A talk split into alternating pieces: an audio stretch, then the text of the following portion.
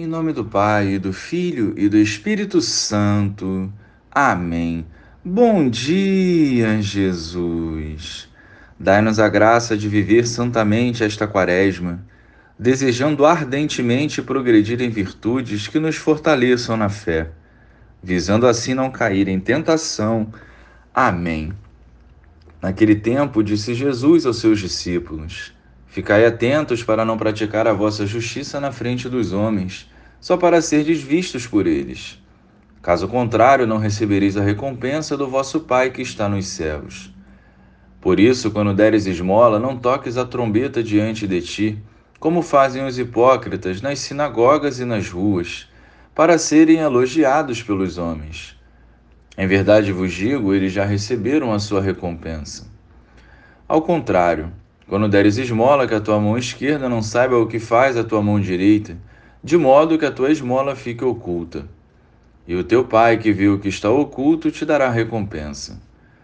Quando orardes, não sejais como os hipócritas, que gostam de rezar em pé, nas sinagogas e nas esquinas das praças, para serem vistos pelos homens.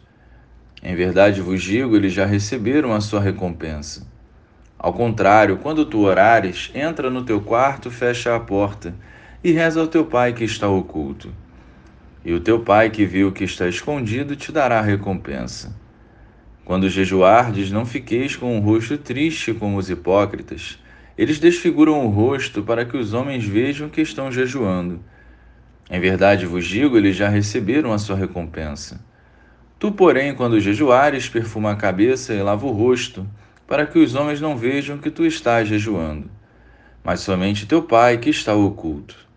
E o teu Pai que vê o que está escondido te dará recompensa. Louvado seja o nosso Senhor Jesus Cristo, para sempre seja louvado. A quarta-feira de cinzas marca o início da quaresma, tempo de penitência e oração. É um tempo favorável para a conversão também.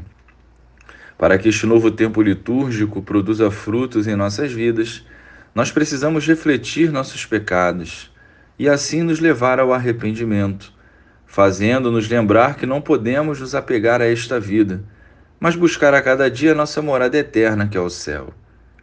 Neste mundo tudo é transitório, nada é eterno. Tudo nasce, cresce, vive, amadurece e morre. Por isso, a nossa vivência terrena exige uma comunhão com Deus, que nos renovará e fortalecerá para a vivência plena de cada etapa. São João Bosco nos dizia que Deus nos fez para o próximo.